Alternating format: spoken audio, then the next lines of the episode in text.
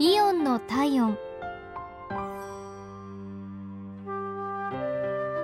日はイオンマリンピア店のお客様からのお便りです。先日介護用品売り場で介護用のおむつを購入し宅配をお願いしました。その時私の勘違いで別の商品の名前をお伝えしてしまいレジ担当の店員さんも私が伝えた通りその別の商品として会計を済ませていました。私が間違いに気づいたのは宅配されてきた商品を見た時。お店の方にご連絡したところすぐにご対応くださり当初買う予定だった商品をわざわざ売り場の責任者の方が届けてくださいました。しかも私が間違った商品名を伝えた店員さんからも丁寧なお詫びとお気遣いの手紙までいただいてしまいました。